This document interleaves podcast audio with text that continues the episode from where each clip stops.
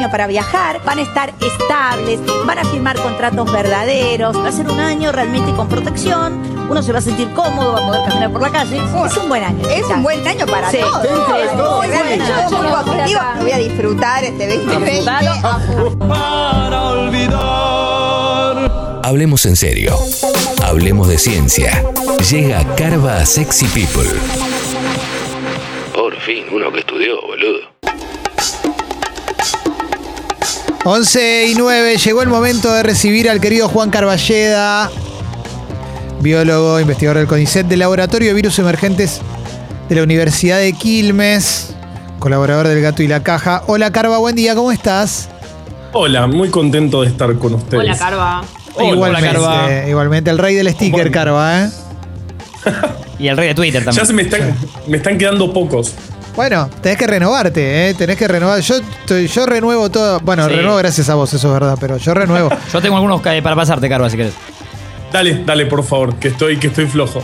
Bien, bien, pedile, pedile a Martín que él te va a dar. Bueno, ahora sí, vamos a empezar con la, con la columna y vamos a hablar de la vacuna y la publicación en The Lancet, ¿eh? que, que fue una buena noticia, ¿no? La semana pasada. Sí, fue una noticia. Pasan cosas muy todo, todo el tiempo. Hoy también pasaron cosas que ahora vamos a hablar. Pero el martes fue la, la- la publicación en Lancet de eh, la vacuna Sputnik. Algo que estábamos esperando todos, pero tampoco es que era algo necesario para eh, su aprobación. De nuevo hay que remarcar que una publicación científica y lo, que se presenta y lo que aprueba o no aprueba un organismo regulatorio no tiene nada que ver. En el paper, en el trabajo en Lancet se muestra justamente parte de esta fase 3, se, hace algún estudio y se, y- y se sugieren algunas cosas nuevas, como por ejemplo volver a la discusión de dar una, una dosis a más personas esperando la segunda dosis. También se especula sobre la temperatura de almacenamiento de, esta vacuna, pero eso, digamos, de- del lado científico, no del lado regulatorio. Lo que, lo que pasó, la- las- los organismos regulatorios que aprobaron esta vacuna recibieron eh, justamente estos datos mucho antes de manera confidencial, porque, eh, eh, digamos, el Instituto Gamaleya no, no quiso difundir esos datos este, antes de que, de que sea la publicación. Pero bueno, este, digamos, fue una buena noticia, pero era algo que este, ya sabíamos porque había sido eh, aprobada por organismos regulatorios que son recontra em, sólidos y con una trayectoria impresionante, Sí. este, de los cuales no deberíamos desconfiar. ¿Qué pensás de, nada que ver esto, pero qué pensás de comunicadores y comunicadoras en televisión militando en contra de, que nos vacunemos? Pero no, no desde un lado político, sino, me refiero, por ejemplo, eso que circuló bastante la señora de Canal 26 en contra de las vacunas, hablando mal de The Lancet, sin ningún tipo, ningún tipo de conocimiento y con sustento. Eh, Yo creo que es muy peligroso por, por- varias razones, pero la- lo que más me preocupa es que decaiga la confianza en otras vacunas también. Y eso, Sí. y eso sabemos lo que pasa. Digamos, tuvimos circulación de sarampión eh, eh, el año pasado, eh, de una de- sarampión, una enfermedad que debería estar erradicada porque la vacuna es recontra efectiva y la conocemos hace 40 años, y no se erradica la enfermedad, vuelve a haber circulación justamente porque decae la confianza en las vacunas por los grupos antivacunas y también por comunicadores que hablan sin saber o metiendo miedo, politizando esta situación que desde el primer momento, no, si bien obviamente todo lo que hacemos es político y más que nada la, ciencia, cuando, cuando se aprueba una vacuna, cuando ANMAT aprobó una vacuna, no había de dónde atacarla políticamente. Y, y yo lo comparaba, por ejemplo, la, la autoridad regulatoria brasileña que se llama Anvisa, Sí. nadie se pone a desconfiar de, de la autoridad regulatoria brasileña, que es gigante, también es recontra respetada, y a pesar de que el presidente es Bolsonaro y sabemos este, todo lo que dijo anticiencia en los últimos meses. Pero de nuevo, las autoridades regulatorias que tienen este, muchos años de trayectoria y em, respaldo y confianza en- en- de, de- de toda la comunidad, no deberían deberíamos atacarles, no deberíamos desconfiar de eso. Entonces, cuando ANMAT aprobó la vacuna eh, Sputnik, sabía, tenemos que saber, tenemos que confiar, como así hacemos con el resto de los medicamentos, en que eh, pasó por las pruebas adecuadas y luego, obviamente, se terminó publicando y la publicación sustentaba eso que había dicho ANMAT en su momento, sin mostrar los datos porque no, no habían sido este, eh, públicos. Eh, Carva, ¿te, ¿te resulta posible pensar un plan de vacunación con fechas precisas teniendo en cuenta las demoras que suelen tener los, eh, laboratorios? Pensaba en la, semana pasada cuando, cuando expuso el ministro de Salud que planteó un plan de vacunación y, y lo primero que pensé es, es muy riesgoso para él, digo, para desde, desde la comunicación oficial, plantear un plan de vacunación cuando lo más probable es que algún laboratorio con algo se atrase, como que le puede salir mal. Eh, ¿Es posible pensar un plan o hay que ir, eh, no sé, friendo y comiendo? Yo creo que un- un poco de las dos cosas, digamos. Hay que organizar una campaña de vacunación masiva porque en algún momento se va a tener que vacunar, vamos a tener que vacunar lo antes posible, entonces hay que armar toda esa estructura logística y Sí. después hay que esperar que lleguen finalmente las vacunas. Tenemos prometidas eh, varias millones eh, de dosis de Sputnik, también de el mecanismo COVAX, que es el de la, la Organización Mundial de la Salud, que acopia vacunas y las va distribuyendo en, en los países según las necesidades. Entonces, y, y- y también contratos con, eh, eh, se está negociando con China y con otras vacunas. Entonces, todavía no tenemos la cantidad de vacunas necesarias para hacer una camp- campaña de vacunación masiva. Tenemos prometidas eh, y obviamente también pueden ocurrir atrasos como... eh, eh, suelen ocurrir, digamos. También la- las farmacéuticas dijeron, podemos dar esta cantidad de millones de dosis y evidentemente no tenían esa capacidad de producción o cualquier, eh, puede haber inconvenientes en cualquier parte de esa cadena de producción que atrasa eh, la- el, el reparto de vacunas y además toda la cuestión geopolítica que nos muestra que a este momento el 75% de las vacunas que se aplicaron en el mundo fueron solo en 10 países. O sea, hay toda una cuestión muy compleja este, alrededor.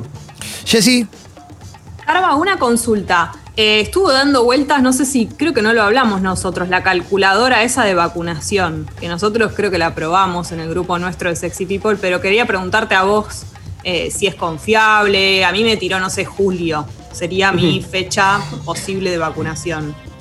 Bien, bueno, sí, eh, digamos, eh, eh, es según si, si llegan las vacunas que están prometidas, digamos, hay eh, muchos puntos que no dependen del país, que dependen de un montón de factores que no sabemos este, hasta cuándo vamos a tener efectivamente las vacunas. Así que sí, es, un estimativo, pero pueden pasar cosas en, el medio y de hecho pasaron, de hecho está, digamos, tendríamos que haber recibido millones de dosis y aún no las recibimos, pero bueno, este, la vacuna funciona, fue publicada, la vacuna Sputnik funciona, se publicó en Lancet eh, finalmente eh, eh, los resultados y en las 500.000 personas que llevamos vacunadas en nuestro país no se vieron efectos adversos graves y además se está viendo buena respuesta de los, del sistema inmunológico de los vacunados ante esas vacunas. Así que esas son, digamos, las buenas noticias al respecto.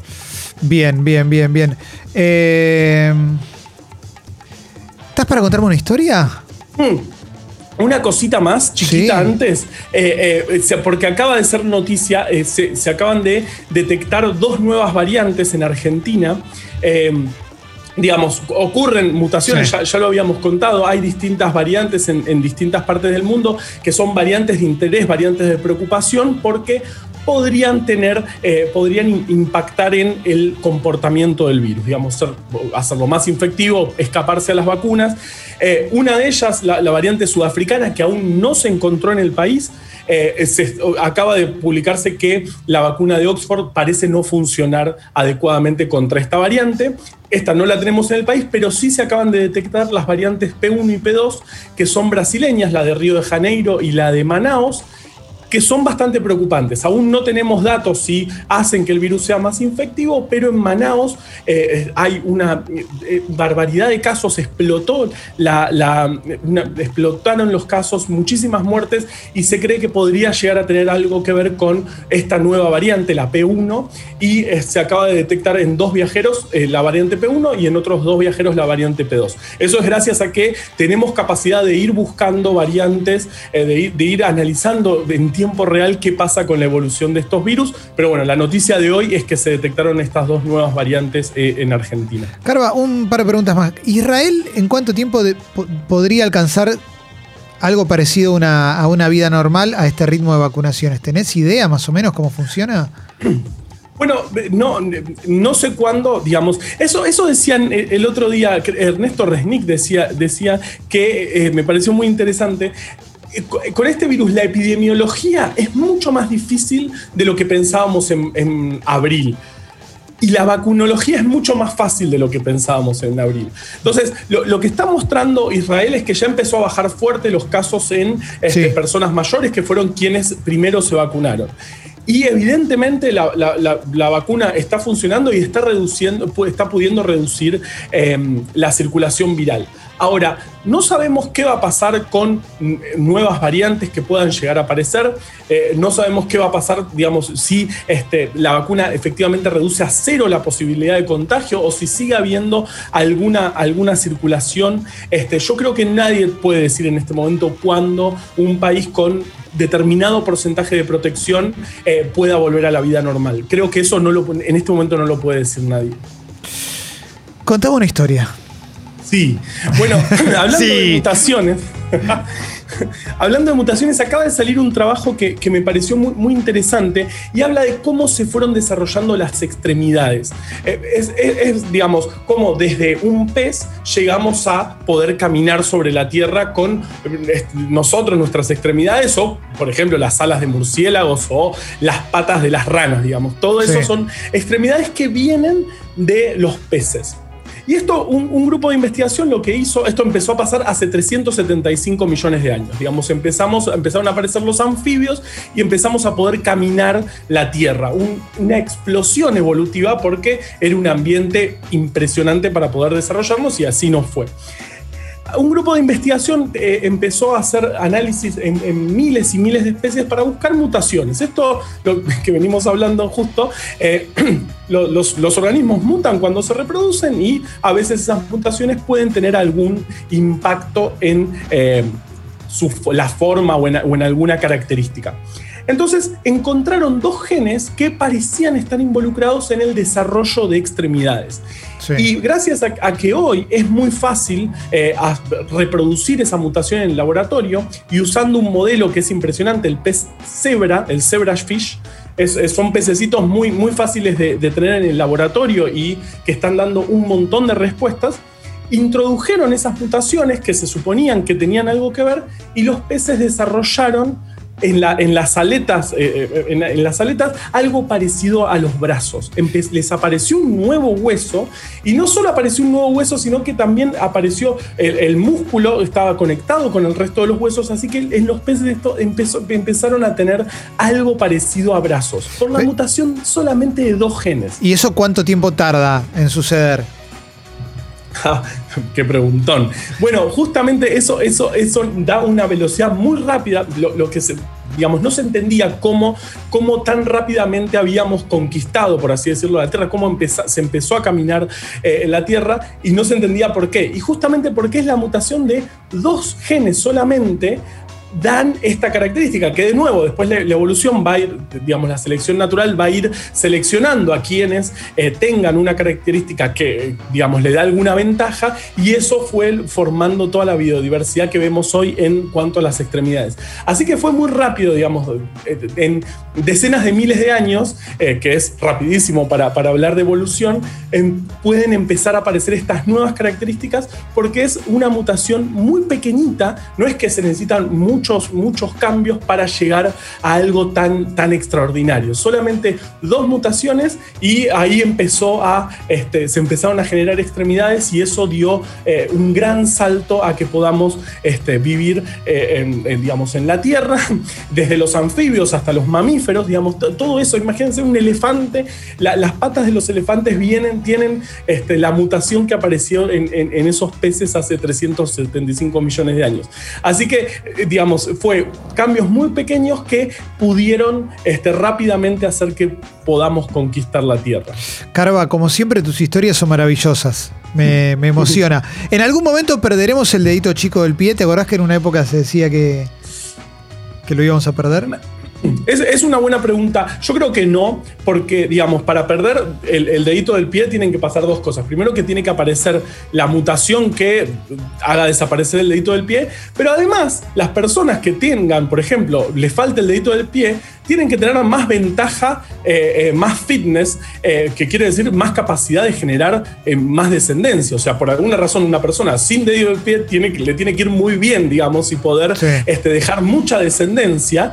Y eso es raro, qué sé yo, uno no se fija si, la- si su este, pareja eh, sexual, eh, eh, pareja reproductiva tiene o no tiene dedito del pie. Bueno, Digamos, ¿qué el pasa esa- morbo nunca sabes dónde va a estar, Carva. La Claro, verdad que verdad. cada uno. Y aparte pienso esto, primero, el dedito chiquito es horrible. No estaría mal que se vaya. Y además es el que te golpea siempre con la cama o el mueble. Así que nos Sí. ahorramos un problema. No- nos ahorramos un problema, pero ahora, pero la persona sin dedito, del, bueno, eh, el morbo puede andar por ahí. No sé cuánto impacta el morbo en la evolución. Dedito chiquito. dedito chiquito. eh, pero digamos, na- nada, no, este. Hasta verlo, este, no, no creo que suceda, porque justamente tiene que pasar el cambio que genere ese, esa, digamos, la mutación que genere ese cambio, y después ese cambio tiene que dar ventaja reproductiva. Y bueno, más allá del morbo, que puede llegar a ser, no creo que tenga tanto impacto en, en la reproducción. Carva, como siempre, gracias. Un lujazo. La columna la vamos a, ustedes. subir ahí a Sexy People Podcast. ¿eh? La columna de Juan Carballeda, biólogo, investigador del CONICET, laboratorio de virus emergentes de la Universidad de Quilmes, colaborador del Gato y la Caja, hombre de medios, hombre de radio ¿eh? y ex actor de los simuladores. Carva, mil gracias. ¿eh? Sobre todo, gracias a ustedes, son lo más. Abrazo grande, vos también, Carva. Seguimos, dale, vamos para adelante, Sucho. Sexy People, más que una cuarentena juntos.